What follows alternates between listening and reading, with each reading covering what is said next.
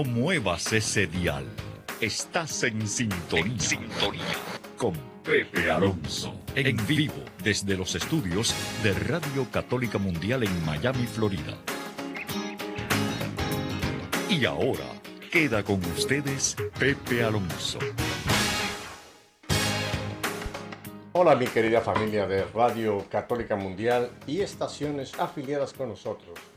Un saludo muy caluroso en el nombre de nuestro Señor en este viernesito. Bueno, pues en un segundo estaremos ya en contacto con mi querida Gisela Barreto, nada más ni nada menos que en la ciudad de Buenos Aires, Argentina. Así que volamos hasta allá. Hola Gisela, buenas tardes. Hola Pepe querido, buenas tardes a todos, hola Katia, hola a toda, toda nuestra audiencia maravillosa. Eh, bueno, feliz en este día de la Virgen, 8 de septiembre, así que feliz día para todos. Que Dios nos bendiga y la Virgen nos proteja con su manto desde ahora. Ah, así es, así es. Eh, ¿Por qué dices Día de la Virgen? Porque hoy estamos a día 8 de septiembre en que estamos recordando, estamos eh, volviendo a, a, a vivir ese momento del natalicio de nuestra Santísima Madre, ¿verdad Gisela?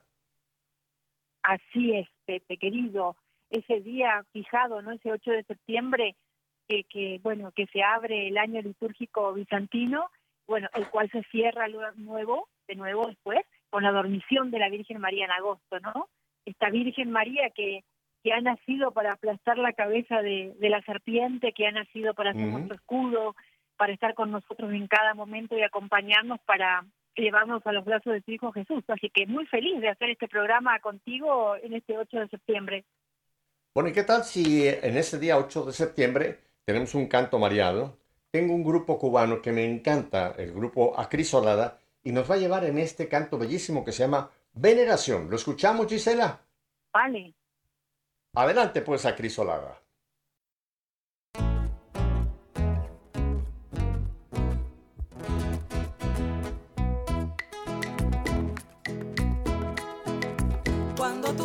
Oriente,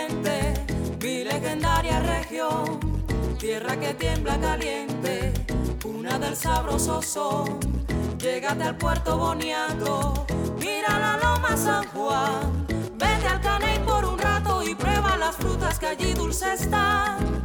Vete al Caney por un rato y prueba las frutas que allí dulces están. Y si vas al cobre, quiero que me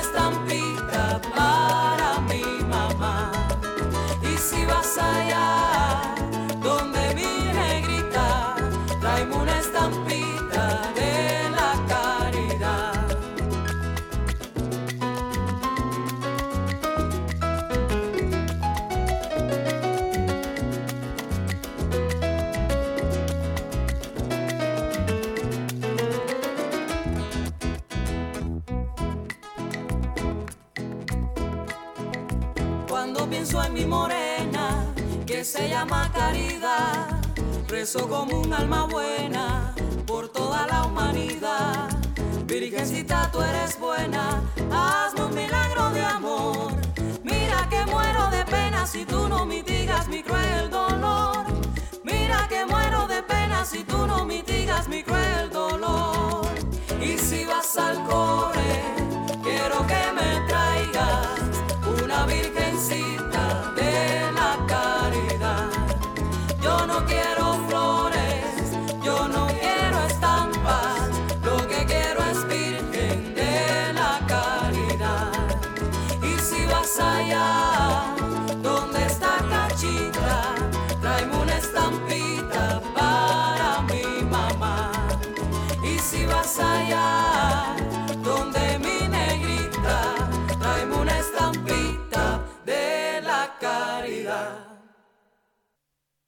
Bueno, como te habrás dado cuenta, Gisela, eh, los cubanos tienen ritmo en todo, aún en un canto mariano también tienen ritmo, así que qué, qué hermoso, ¿verdad? Saber que tenemos en, en Cuba y precisamente en Cuba hoy es un gran día, porque hoy se celebra la Virgen de la Caridad del Cobre, 8 de septiembre. ¿Qué te parece? Qué lindo, qué lindo. Aparte, eh, la alegría es de Dios, porque eh, toda persona que lleva al Señor adentro tiene alegría, ¿no? No, ya no se guía por la alegría del mundo, sino por esa alegría que el Señor nos la transmite en el alma. Así que me parece maravilloso. Fíjate que en este mes de septiembre tenemos también otros países que también celebran a María. Hoy también en Venezuela es otra gran fiesta porque ellos celebran a Nuestra Señora de Coromoto, justamente el día de hoy, ¿ves? Y después tengo entendido que en las Antillas, el día 19, van a celebrar a la Virgen de Sa- Sal- Salete, Virgen de Salete. Y tengo otro país que también, déjame ver, aquí tengo mi candelario de septiembre. Y mañana Panamá va a celebrar a Santa María de la Antigua.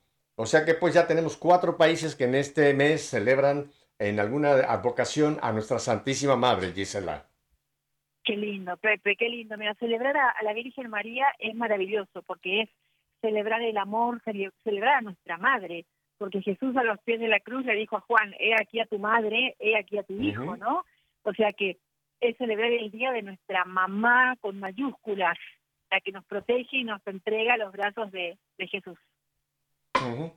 Ahora yo te voy a hacer una pregunta que seguramente todo nuestro auditorio tiene, porque 8 de septiembre y estamos hablando de celebrar el natalicio de la Virgen, pero en, en los, en los evangelios en- no existe el menor rastro del natalicio de la Virgen. Entonces, ¿cómo es que estamos celebrando hoy o de dónde es que sacamos ese natalicio de la Virgen María, mi querida Gisela? Es verdad, en el, Evangelio no, tenemos datos precisos, no tenemos datos del nacimiento de la Virgen.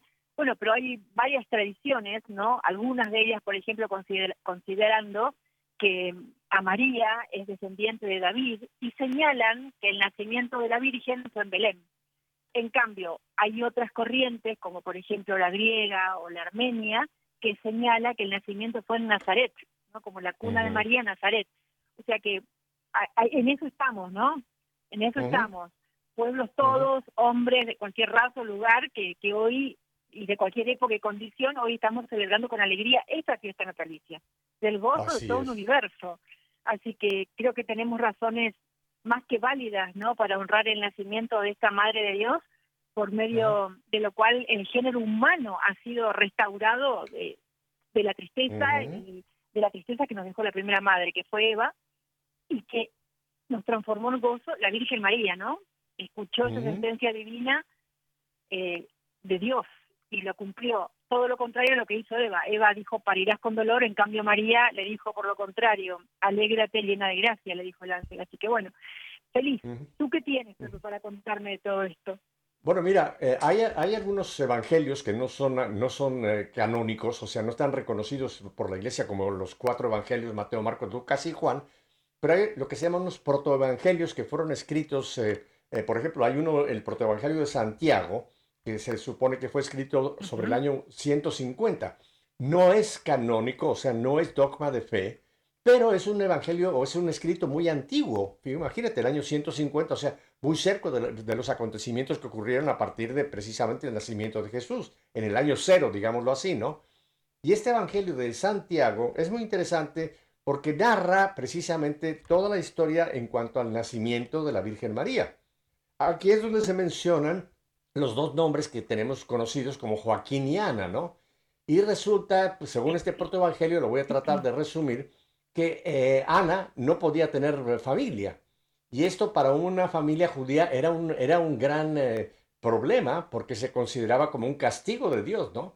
Entonces Joaquín sufría mucho y Ana por lo mismo, por no tener familia y porque eran vistos, te repito, dentro de esa comunidad judía como alguien que algo raro estaba pasando, porque la procreación o la tener familia era una bendición de Dios y el no tenerlo suponía quizás un castigo de Dios, ¿no? Y tanto Ana eh, como Joaquín empezaron a orar. Joaquín salió, se fue con sus rebaños y ofreció sacrificios, ofreció muchas oraciones. Ana, por su parte, quedó, este evangelio la sitúan en Jerusalén, quedó también en oración y parece que entonces tuvo una revelación, eh, tuvo la, la revelación de Dios de que iba a quedar embarazada. Y Joaquín por su parte también tuvo el mismo sentido, estando fuera, o sea, ni siquiera los dos de acuerdo. Y cuando Joaquín regresa, Ana sale con gran alegría a compartirle de que ha tenido esta revelación de que va a ser madre. Y Joaquín le confirma de que él también ha tenido el mismo, la misma, digamos, revelación, ¿no? Y efectivamente, Ana queda embarazada y es entonces que se produce el parto de la Santísima Virgen María, pero según te repito, este Evangelio lo sitúan en Jerusalén, ¿no? Y es muy interesante, repito, no es dogma, pero vale la pena leer este protoevangelio, se puede conseguir muy fácilmente en internet, porque también narra los primeros años de la Virgen María, cómo fue presentada en el templo y cómo ella se quedó en el templo a servir al Señor hasta sus 12 años, cuando ya era el tiempo en que tenían que buscarle un marido, y cómo es que entonces aparece San José en la vida de María. No voy a entrar en esa parte, solamente dejo la primera parte, que es eh, este, este episodio, de lo que nos narra este protoevangelio en cuanto a esa revelación y el nacimiento de la Virgen María. ¿Qué te parece esta historia eh, tan hermosa del nacimiento de nuestra Santa Madre, la Virgen María, Gisela? Es hermosa, hermosa, Pepe, hermosa, hermoso. También en María Valtorta, en el libro de María Valtorta, hablan mucho de la niñez de Jesús, de la Virgen María, de San José, de todo, ¿no? sé, se habla mucho de cosas que no vemos en el Evangelio, pero bueno, estamos diciendo, no es dogma, no tampoco, pero vale la pena también María Valtorta porque es de una santidad y te lleva a, a, que, a ver a Jesús en su realidad, en su amor y a un Jesús en la medida de Jesús, no en la medida que el mundo quiere hacer a Jesús, ¿no? Y a la Virgen y a San José. Así que, no, maravilloso. Eh, la llegada de la Virgen María, Pepe, es, es el, la salvación del mundo, porque gracias al fiat de María, que nació sin, sin pecado, ¿eh? concebida sin pecado, llegó Jesús, que es la salvación del mundo. O sea que vos imaginate eh, cómo habrán estado los impíos, los malos, los demonios, ¿no? Temblando, porque venía el nacimiento de esa niña y con el nacimiento de esa niña traía la derrota eh, muy próxima del mal, ¿no? Todos los planes iban a ser desbaratados de, del adversario, del gran tentador del hombre. Y también la Virgen María em, es para situarla en la época de hoy, Pepe, en esta batalla, en este combate espiritual que estamos teniendo todos, que se lleva adelante de una forma terrible, pero que vale la pena recalcar que para este esta guerra, este combate espiritual que tenemos, tenemos que tener estratégicas, estrategias, perdón, y tácticas, ¿no? Eh, porque si no, sin armas no podemos luchar. ¿Y qué mejor escudo y arma que la Virgen María? Porque en estas contiendas, por ejemplo, recordemos que San Ignacio de Loyola cifró en su meditación, dijo sobre las dos banderas, el mal y el bien. San Pablo nos enseña en, en el Evangelio, nuestra lucha no es contra enemigos de carne y sangre, sino contra principados y potestades, contra los soberanos de este mundo de tinieblas, contra los espíritus del mal que habitan en el espacio. Entonces, ¿qué vemos? Que con esta pugna, con esta mm, eh, beligerancia que se enfrentan los ejércitos, estamos en una guerra y hay un escudo y un arma poderosa, que es una defensa. Y esa arma es la Virgen. San Pablo también señala en la carta a los Efesios, eh, en otra parte del Evangelio dice, de Efesios 6, del día 18, dice, fortalezcanse en el Señor con la fuerza de su poder. Revístanse con la armadura de Dios para que puedan resistir las sencillas del demonio. O sea que eh, esto que esto que estoy eh, manifestando es de, la milía de un gran gran sacerdote el padre Gustavo y él dice consideraba no que el cristiano consciente de esta guerra espiritual em, la Virgen María es armadura es broquel y es resguardo. La bendita. Virgen María Madre de Dios. Y también la Virgen María eh, nos preserva de esa muerte espiritual Pepe ¿eh? como también nos preserva del adversario que pretende ser eficaz contra los hijos de Dios. Bueno, esto nos decía el padre Gustavo. No sé qué opinas vos con esta con esta comparación esta que hicimos, que hice.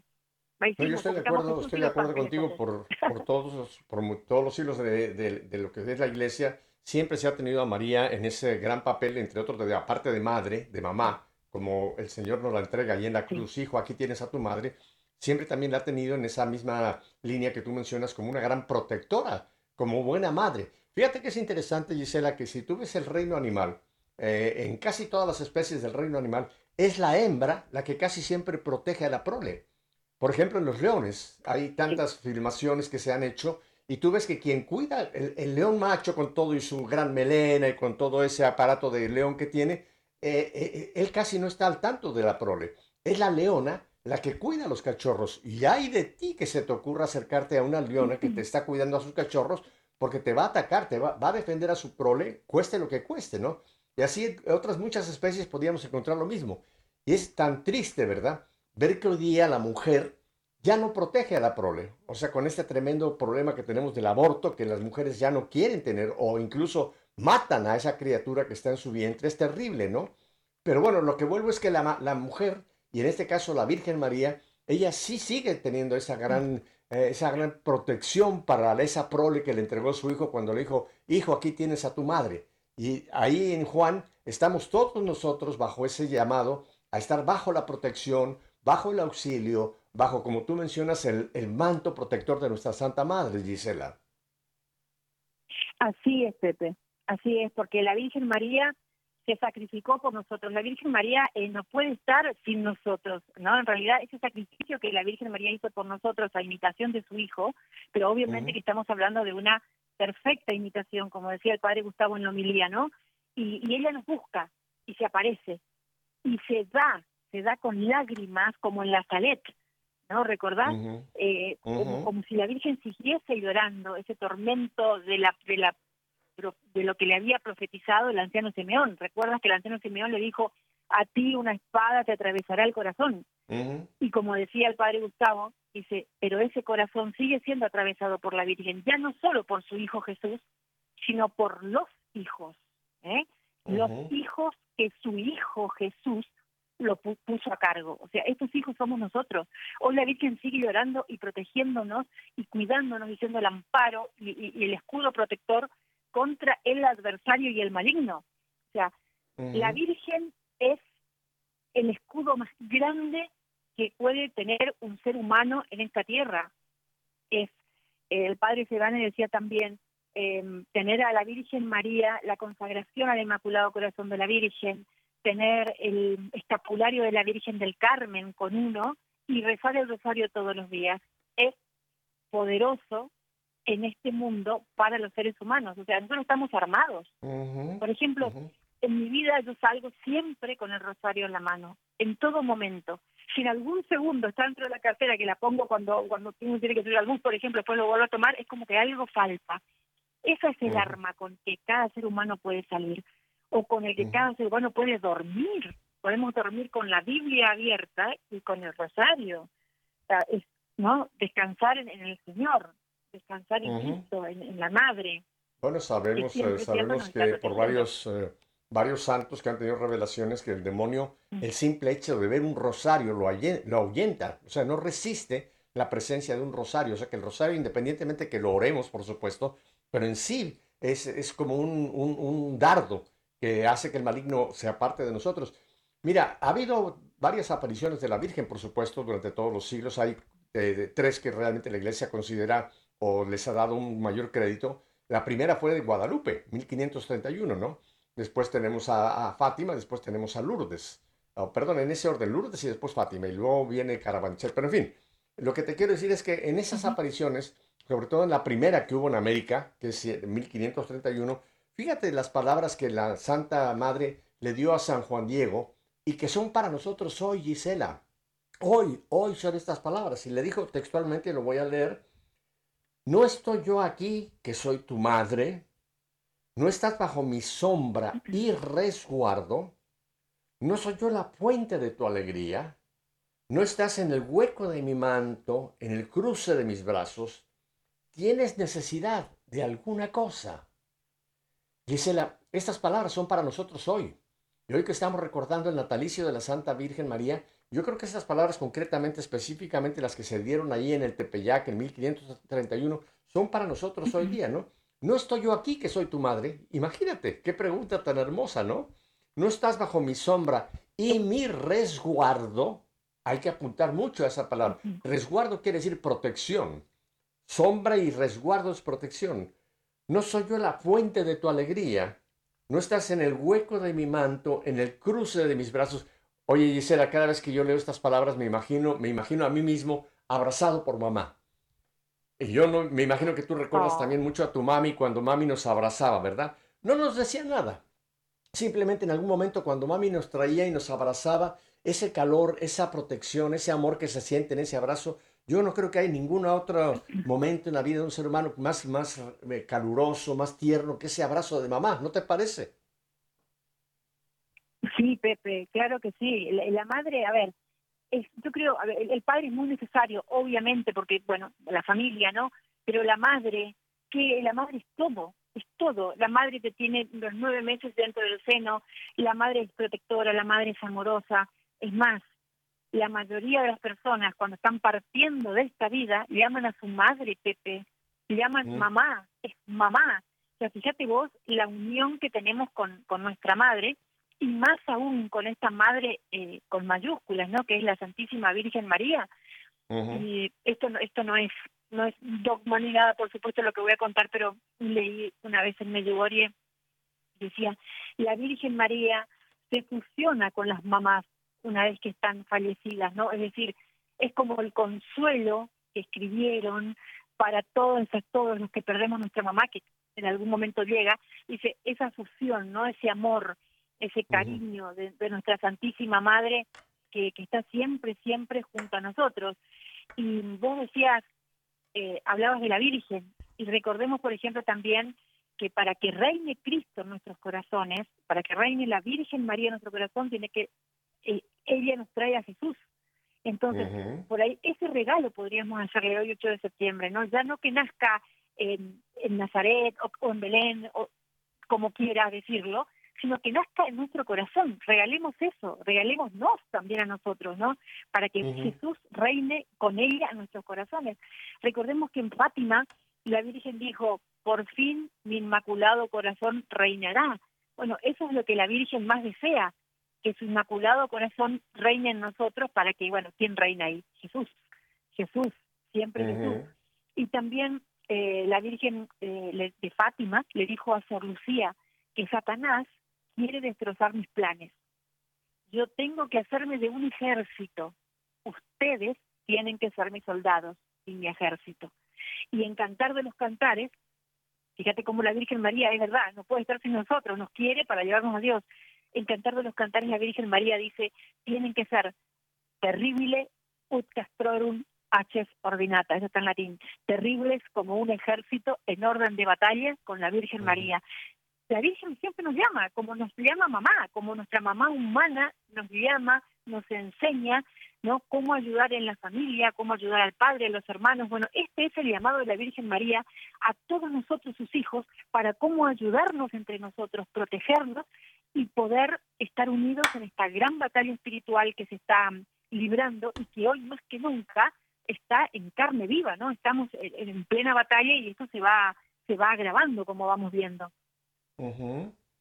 Ah, ah, Gisela, tú nos has contado en otras ocasiones parte de tu propia vida. Yo he ten- he tenido un contacto más cercano contigo y sé un poquito más. ¿Por qué no nos cuentas algún recuerdo que tú tengas de tu madre? Porque cuando tú estuviste en todo ese mundo de la fama, del dinero, de, de- de estar en el pináculo al cual una mujer puede pensar llegar, eh, pero tu mamá siempre estuvo atrás de ti. Tú me has contado varias frases que ella te decía. ¿Por qué no haces algún recuerdo de esa protección que te brindó tu madre cuando tú estabas lejos del Señor estabas en ese mundo tan peligroso, verdad? Mira, ahí está. Mi madre, gracias a sus oraciones, como siempre repito en los testimonios, fue la que me, me regaló la vida eterna, ¿no? Ahora depende de mí seguir prendida al Señor como, como gracias a Dios y a su gracia, porque es la gracia de Él que estoy. Mi madre me decía siempre, yo la miraba mamá con esa dulzura que ella tenía y ese amor para hablar a cada hijo, nosotros somos cuatro, yo decía, mamá, vos sos Dios para mí, mira vos, qué ilusa, qué, qué, qué falta de, de temor del Señor. Y mamá me decía, hijita querida, por favor no digas eso. Me decía, yo soy hija de Dios y que, Mm. que tengo que enseñarte la palabra de Jesús porque es el único que te va a hacer feliz, es el único que ve el libro de tu vida terminado, el que sabe por qué pasa cada cosa. Mm. Me decía, no te, no, no, no te duelas, no te sientas mal si algo no sale, porque Jesús te lo está sacando y lo que vendrá será para el bien de tu alma. A ver, mamá me decía, por ejemplo, eh, que siempre me acerque a Jesús, que cuando ella no esté, me decía, háblale a Jesús todo y deja todo en tranquilidad en su sagrado corazón y dile, te dejo todo a ti Jesús porque sé que tú harás lo mejor para mí y para todos los demás. Ahora déjame, déjame, te hago una pregunta, te hago una pregunta que seguramente todo nuestro auditorio está teniendo en, en mente. En ese, en ese tiempo que tu mami te decía estas direcciones tan, tan sabias, tú estabas lejos del Señor. ¿Qué, qué, qué, qué te parecía cuando tu mami te decía eso? ¿Te pensabas, ay, esta vieja y sus cosas, o, o, o te penetraba eso? O, simplemente en ese momento no, no decías, bueno, ah, ok, mami, está bien, pero tenías tú tu mente en otras cosas. ¿Cómo, cómo era esa reacción tuya ante esa protección de tu madre, Gisela? Yo siempre amé mucho a mi madre, muchísimo, y la cuidé muchísimo. Entonces, por más que yo estaba en el mundo televisivo y de la fama y qué sé yo, me llegaba lo que mamá me decía. Me quedaba, me quedaba en el corazón, en la mente, en la razón, me quedaba. De hecho, hoy soy una mujer de cincuenta y pico de años y me acuerdo de lo que mamá me decía. O sea, hacía Amelia en mí. Fíjate tú que si no hubiese sido así, yo hoy no estaría en el camino en el que estoy. Obviamente las oraciones y los ayudos de mi madre influyeron. O sea que realmente esa protección que Dios te brindó en aquel momento a través de tu madre, tú ahora lo ves claramente en, en esta nueva vida que estás ya viviendo después de que votaste todo aquello, dejaste todo ello y decidiste que realmente la verdadera felicidad no era ni la televisión, ni el dinero, ni la fama, ni las joyas, ni el perfume, sino era simplemente tener a Cristo en tu vida, ¿verdad? Definitivamente, definitivamente, pero sin lugar a dudas, y esto cabe recalcar, Pepe, porque la vida de hoy te enseña todo lo que estás diciendo tú, ¿no? Fama, dinero, viajes, no, no, no, no, no, para nada. Mamá me decía también, por ejemplo, mamá era muy sencilla para hablarme porque ella era muy, eh, era profesora de letras, ella era muy eximia para escribir y para leer, y yo no, yo salí más eh, popularcita, digamos, más correctinita provinciana. Entonces mamá me hablaba más sencillito a mí, viste, como es la madre, o como a veces Jesús es con cada hijo, y me decía, hijita, Jesús es el amigo que nunca tiene el teléfono ocupado. Mm. Y eso me quedó grabado. Y cuando yo empecé a dar catecismo, eh, ya en mi conversión en el año 2010, en el principio de mi conversión, yo le decía a mis alumnitos de 3 y 6 años, mis amores, llamen siempre a Jesús, hablen siempre con Jesús, porque es el, el, amigo que nunca tiene el teléfono ocupado. Mamá me decía, Jesús está en todos lados, hija, que tenés que hablarle donde estés, donde estés te escucha, ¿no?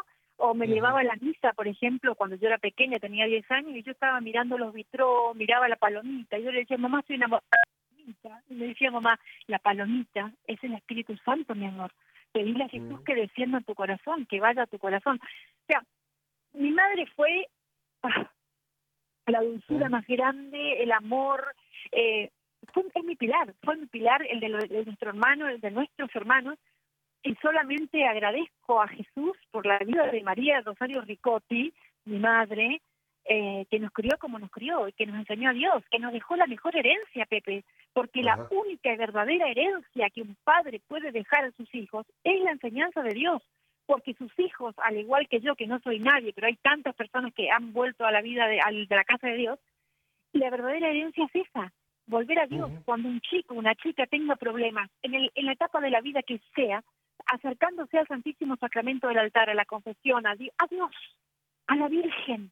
Ella escucha y lleva a, tu mm. Hijo Jesús, nos lleva ahí, nos deposita ahí. Y empieza ese camino de, de, la verdadera vida, de la verdadera felicidad, de la alegría, de la esperanza, de la libertad, Pepe. Hoy, hoy que el mundo habla de libertad, el mundo está esclavizado a las ideologías. La verdadera libertad te la da Dios. La verdadera libertad te la da Dios porque te aclara la mente, la conciencia se abre, hay otra luz, hay otro discernimiento, hay otra apertura hacia la realidad celestial. Uno empieza a caminar con los pies en la tierra, pero con los ojos en el cielo. o sea, Dios es la verdadera vida y la Virgen María es quien nos lleva a Él. Bueno, lo mismo fue en Medjugorje, la Virgen María me acercó a Jesús ¿Y quién insistía que vaya a Medjugorje? Mi madre, María Rosario Ricotti, que nació el 7 de octubre, Día de la Virgen del Rosario. Todo es, un encanto. Y mi cumpleaños cuando es, Pepe, 24 de junio. y la primera aparición de la Virgen Reina de la Paz de Medjugorje fue el 24 de junio de 1981 y después sigue apareciendo hasta los 25. O sea, todo está conectado. 24 de junio, día de San Juan, Bautista. O sea, Dios hace las cosas y sabe el por qué. Mi vida eh, estuvo trunca en ese momento de, de mi fama. ¿Estás ahí, Pepe? Sí, sí, aquí estoy escuchándote, encantado. Ay, pero creí que, creí que se cortó. En esa vida eh, parecía que Dios no estaba en mi vida, pero pobre mi Jesucito, estaba como la vida de todos, pero cuando, cuando uno va en el, en, el furor del, de la fama y del pecado, el ángel de la guarda, Jesús, queda como atrás. En cambio, cuando uno vuelve a Jesús, que siempre Él está esperando y golpeando el corazón para que volvamos. Y cuando le abrimos esa pequeña rendija de nuestro corazón y nuestra alma, el Señor entra para hacer una revolución de amor, para hacernos nuevos, para, para realmente edificarnos, ¿no? Porque recordemos que el pecado deforma, Pepe, y en cambio Dios transforma. Esto grabémoslo. El pecado deforma y Dios te transforma para bien, ¿no? Y esto es la maravilla del Señor. Eh, y ahí recuerdo lo que mamá me decía, hija, Dios ya ve el libro de tu vida terminado. Entonces, si yo era esa, esa chica que fui allá, lejos del Señor, pero el Señor me dejó. Yo a veces le decía, Jesús, cuando yo estaba en este camino de conversión, ¿por qué me dejaste eh, caer en todo, no? Lo que, lo que he caído, digamos. Y después pensaba, y no, claro, si yo no hubiese tenido la fama que tenía, no hubiese impactado tanto en la gente mi testimonio y mi cambio de vida como impactó. Mi hubiese estado en los medios de televisión de todos los lugares que me han llamado en mi país y en otros países. Entonces, Dios sabe por qué hace las cosas. Dios, Dios escribe derecho en renglones torcidos. Bueno, lo que dice San Pablo, ¿no? En, en todas las cosas. De Dios y la Virgen. Ajá, ya ve lo que dice San Pablo, ¿no? En todas las cosas, en todas las cosas interviene Dios para el bien, aún en cosas que no podemos entender o comprender. Ahí está la mano de Dios llevándose lápiz, escribiendo en renglones torcidos, él sabe escribir y, y que salgan líneas derechas. Mira, tú dijiste una cosa que creo que es muy importante, Gisela, y es esa comunicación o esa relación que hay entre la madre biológica y nuestra madre celestial. Yo sí creo sinceramente, por ejemplo, el caso de que tú nos, nos narras, de que tu madre fue muy inspirada por la Virgen María para darte toda esa, esa sabiduría, ese amor, esa comprensión, a la vez esa línea de, de hablarte claro, decirte por dónde eran las cosas. Yo creo que la Virgen obra en una forma muy especial en las mamás para que las mamás se encarnen, hagan posible sentir esa maternidad, esa protección de la Santa Madre a través concretamente, en este caso estamos hablando de, de, las mamás biológicas, ¿verdad? Bueno, mi familia, tenemos que ir a un brevísimo corte. Ya sabe lo que les ha dicho Pedro de Acevedo. No cambie de dial. Gisela y yo volvemos en un minuto.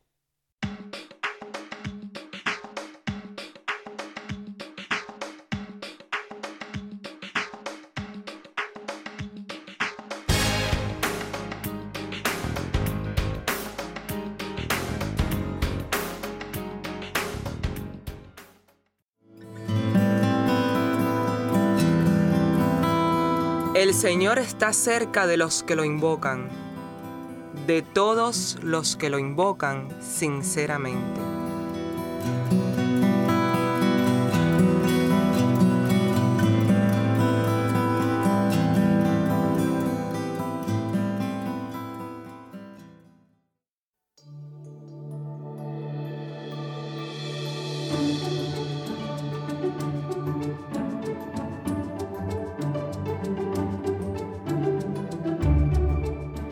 Los Efesios 4, 31, 32. Arranquen de raíz de entre ustedes disgustos, arrebatos, enojos, gritos, ofensas y toda clase de maldad. Más bien sean buenos y comprensivos unos con otros, perdonándose mutuamente como Dios los perdonó en Cristo.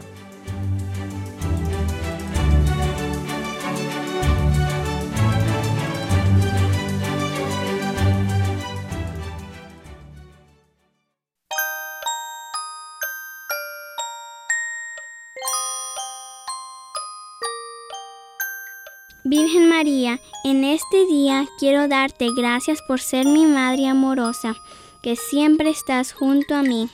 cuida mi corazón y ayúdame a estar siempre junto a tu Hijo Jesús. Amén.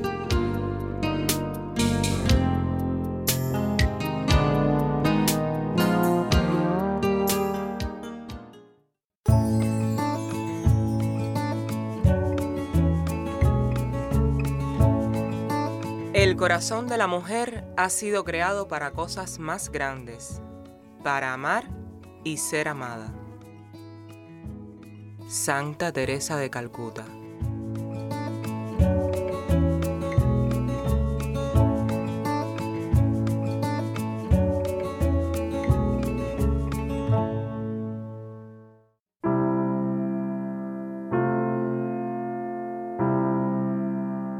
Acordaos, oh piadosísima Virgen María, que jamás se ha oído decir que ninguno que haya acudido a vos, implorado vuestra asistencia y reclamado vuestro socorro, haya sido abandonado de vos.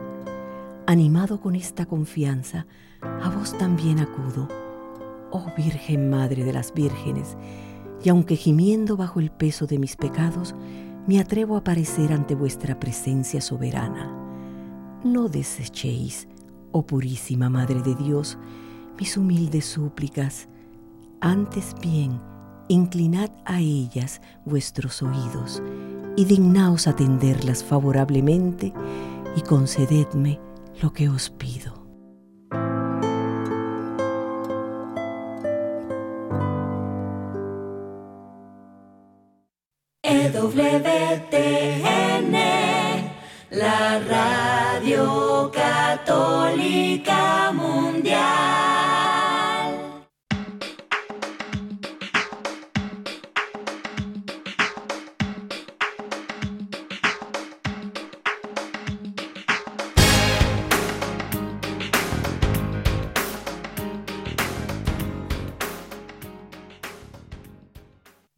Escuchado ustedes que en este corte hemos tenido mensajes muy marianos. Y es que estamos, recuerden, estamos celebrando hoy el natalicio de nuestra Santa Madre, la Virgen María. Mira, además la, Virgen también tiene, tiene mucha fama de estar en ciertos eventos que aparentemente uno diría, bueno, pero ¿cómo fue esto? Y lo hemos hablado en otros programas tú y yo, Gisela, lo que ocurrió, por ejemplo, en eh, 1571, allá en el Golfo, en, cerca de, de Grecia, en lo que se llama la batalla de Lepanto, ¿no? Y como el Papa, me parece que era Pío IX, Pío IV, no estoy seguro, no, no, Pío V creo que fue, pidió que se rezara el rosario. Claro, en aquel tiempo no había internet, no había los medios de comunicación que tenemos ahora, que hoy podemos comunicarnos con todo el mundo en segundos, ¿no? Pero bueno, él pidió en Roma y que se extendiera la petición a donde fuera posible, que se rezara el rosario por esa protección que necesitaba la iglesia y concretamente Europa de esa invasión que les venía encima, la invasión de los persos, de los persos que tenían una nave, una, una flota mucho más poderosa que la flota de los países católicos en aquel momento, ¿no? Y cómo se empezó a hacer ese rezo del rosario y lo que ocurre ese famoso 7 de octubre, si no me equivoco, de 1571, fue que en una forma prácticamente milagrosa, la flota, digamos, libre de Europa, la flota católica, logró derrotar a la, a la flota persa y se libró Europa de que hoy estarían hablando en, en, en, árabe, si no hubiera sido esa famosa batalla de Lepanto. Y se cuenta, fíjate, esto y poca gente lo sabe, pero está comprobado, que en la nave capitana llevaban una copia de la imagen de la Virgen de Guadalupe, que Pío V se la había regalado, si no me equivoco, creo que era Andrea Doria, el capitán de esa flota, y la tenía en el barco insignia, esa, esa imagen de la Virgen de Guadalupe. O sea que como la imagen de nuestra Santa Madre ya estaba presente en una batalla, en una batalla humana entre persas y, europeos. ¿Qué te parece? Que es la madre, es, es, así, Pepe, es así. Es la alegría, es la alegría que, que, que nos da la Santa Virgen. Pensemos, Pepe, que la Virgen se sigue apareciendo hasta el día de hoy. O sea, por ejemplo, eligió Fátima, bueno, Guadalupe, eh, México, con la Virgen de Guadalupe, eh, la Salet, pero la Virgen se sigue apareciendo hoy. Como Jesús, nuestro Dios, Padre, Hijo y Espíritu Santo lo permiten. Eso es porque nuestra Madre protectora, nuestro gran escudo uh -huh. contra el mal, sigue viniendo a llamarnos para salvarnos, ¿no? Sigue uh -huh. ella, ella quiere preservarnos de todos los errores y de todas las tibiezas que tiene el ser humano. Ella eh, no dejará eh, que, que, que, nos abandonemos sin las armas, ¿no? Para este combate. O sea que mientras nosotros estemos huyendo del mal, mientras ella misma esté haciendo de escudo con nosotros y nos defienda, no tenemos que temer, para nada.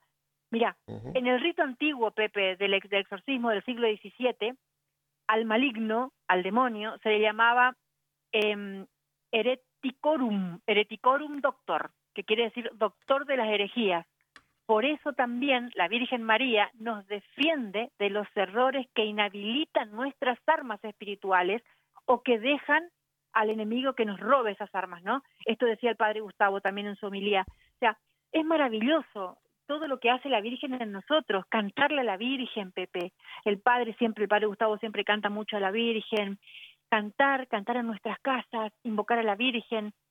Eh, me enseñaron a mí en uh Vicky, que está ya falleció, que estaba con Sor Emanuel, ella siempre decía, no piensen todo lo que tengan que hacer solos, invoquen a la Virgen María, invoquen a Jesús, que en sus mentes esté Jesús, piensen con ellos y les, les ayudará a resolver todo más rápido.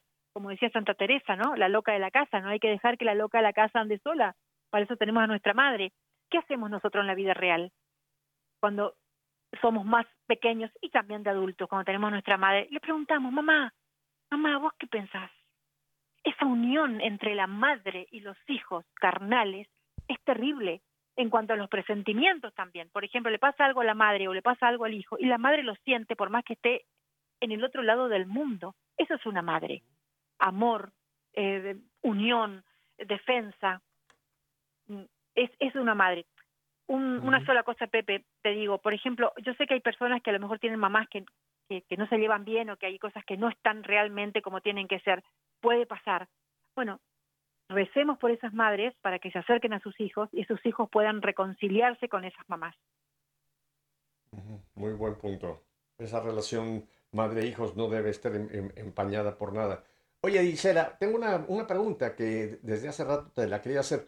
Eh, ¿Quién es este padre que tanto tú mencionas, el padre Gustavo? Porque has mencionado su nombre, pero no, ¿dónde está? ¿Vive? ¿Ya no vive? Cuéntanos, porque hablas, has hablado mucho de él. Sí, sí, sí, vive, vive, vive vive, da homilías maravillosas. Eh, bueno, es, es, un sacerdote mm, increíble. Eh, recordemos que hay sacerdotes increíbles, ¿no? Que siguen habiendo sacerdotes increíbles y que tenemos que seguir rezando por los sacerdotes, así como somos hijos de María, ellos, los sacerdotes, son los hijos predilectos de la Virgen María. Y nosotros, los feligreses, tenemos que rezar por la santidad y para que haya más sacerdotes tantos porque recordemos que la gracia del cuerpo de nuestro Señor Jesucristo, su cuerpo, la Eucaristía, solamente la podemos obtener a través de esas santas manos de los, todos los sacerdotes, ¿no? Ni los, ángeles pueden, ni los ángeles pueden consagrar, solamente estos hombres que al Señor les ha concedido ese privilegio de poder precisamente eh, ser instrumentos de esa consagración. Pero volviendo al padre Gustavo, ¿en dónde la gente lo puede contactar? Porque ya la gente seguramente tiene curiosidad de oír sus homilías o, sus charlas. ¿dónde, ¿Dónde podemos hacer contacto con el famoso padre Gustavo, Gisela? Mira, y depende, están distintas iglesias, o sea que mm, eso es de donde esté dando la misa, eh, lo, van a poder escuchar. Eh, pero bueno, o sea, no quiero no quiero hablar de un solo sacerdote porque hay hay muchos buenos y, y bueno, tenemos que, que, cobijarlos a todos, ¿no? Tenemos que, que amarlos a todos. Lo que pasa es que yo tengo la predilección por, por este sacerdote porque, porque lo adquiero y bueno, pero todos son buenos y, y tenemos que seguir rezando por, por, por cada uno de ellos, ¿no? Como, como la mamá, viste, como una mamá, un hijo, no, no hacer predilección con un hijo, sino querer a todos por igual. Bueno, nosotros como hermanitos, hijos de María, tenemos que querer a todos los sacerdotes y rezar por todos.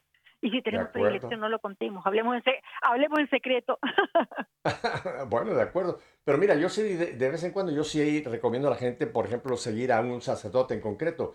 Por ejemplo, yo he recomendado varias veces al padre Santiago Martín, el fundador de los eh, ah, franciscanos de María, que tiene ese programa maravilloso de Magnífica.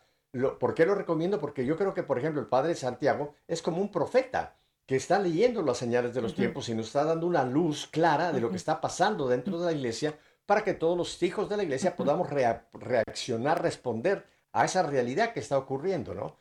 Entonces yo creo que sí es bueno escuchar a estos profetas. El profeta no es el que te dice qué número de lotería va a ganar. Eh, no, no. Esos no son profetas. Esos son adivinos y son del, maligno. No. Pero un profeta en el plan del, de la Biblia es esa persona que tiene la capacidad de poder hablar de lo que viene, de lo que está ocurriendo, leer las señales de los tiempos y alertar al pueblo de Dios para que el pueblo de Dios despierte y reaccione, ¿verdad? Así que yo Ah, sin ningún empacho, recomiendo muchísimo al Padre Santiago Martín. Si usted va al buscador y pone Padre Santiago Martín, va a encontrar muchísimos videos eh, de la obra franciscanos. De, por cierto, es hermosísima esa comunidad que él fundó, eh, Gisela, porque ellos están, el carisma, fíjate, de esta orden que el Padre Santiago es el agradecimiento, una virtud que prácticamente hoy día está olvidada, ¿no? Porque hoy día la gente se ha volvido, se ha volvido, se ha vuelto malagradecida, ¿no? Y el Padre dice que si no empezamos nosotros a dar gracias por todo, empezando por la vida que cada día el Señor nos regala, eh, vamos a, no captar esa, esa mano de Dios e incluso la mano de, María si no tenemos agradecimiento, Gisela. ¿Ves? Eh, Gisela, el tiempo se nos está yendo como agua por entre las manos. Yo quisiera que habláramos, aunque sea brevemente, de otro punto que después vamos a poder ampliar quizá en otro programa, y es que en este mes de septiembre también estamos en, el mes de la Biblia.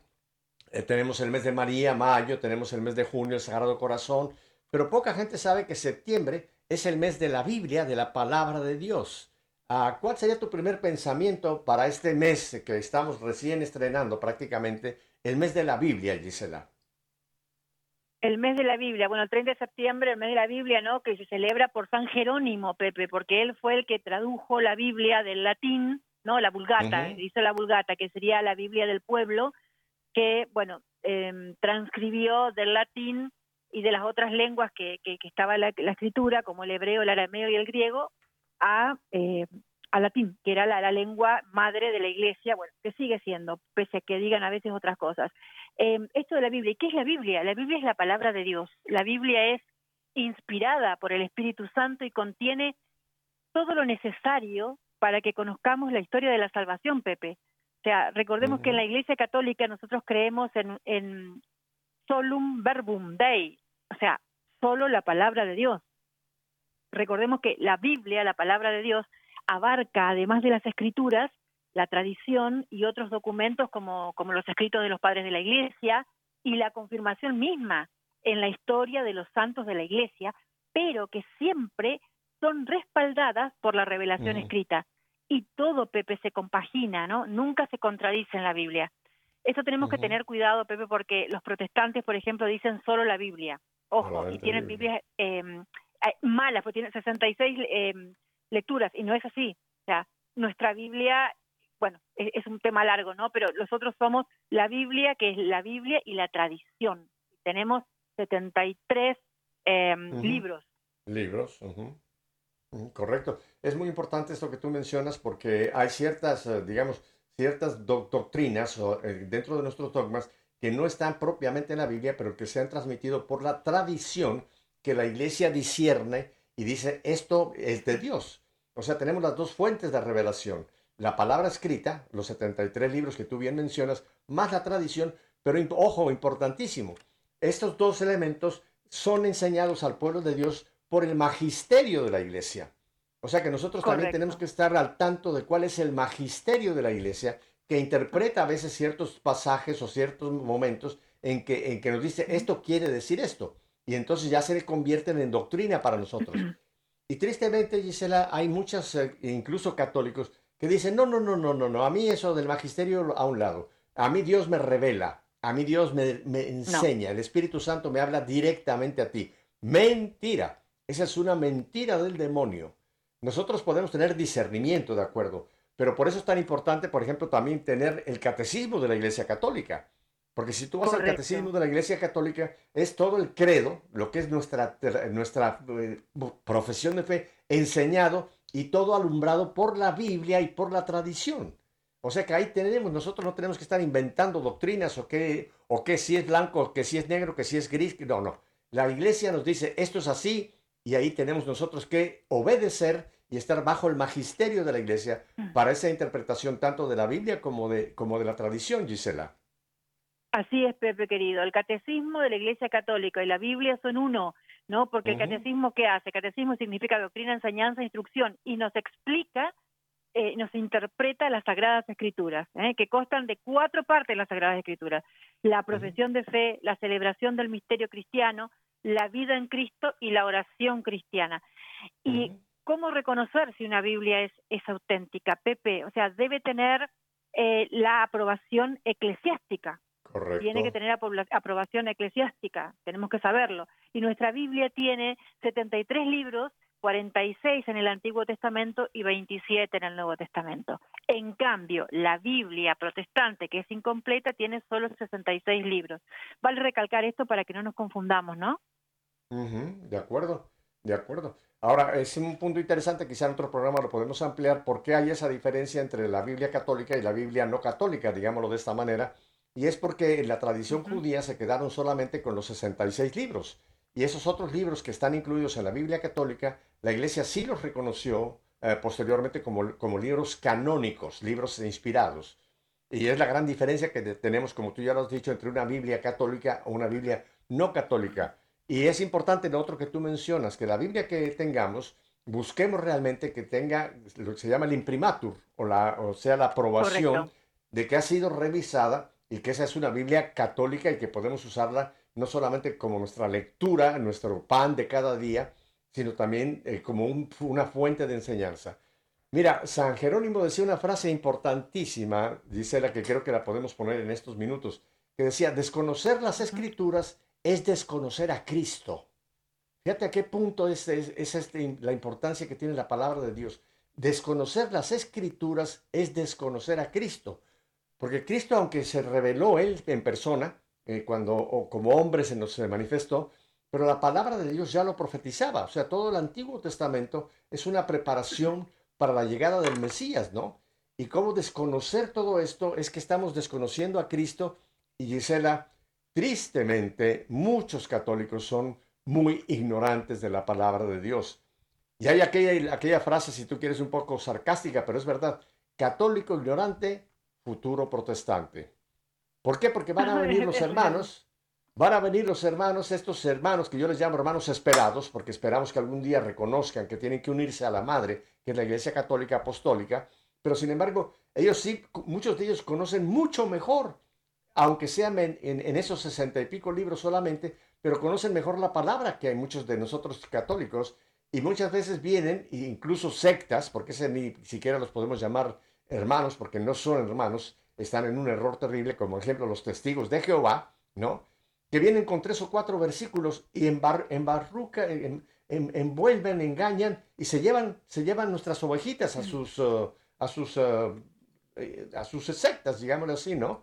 La importancia de estar formados en la palabra de Dios es eh, asunto muy importante, Gisela.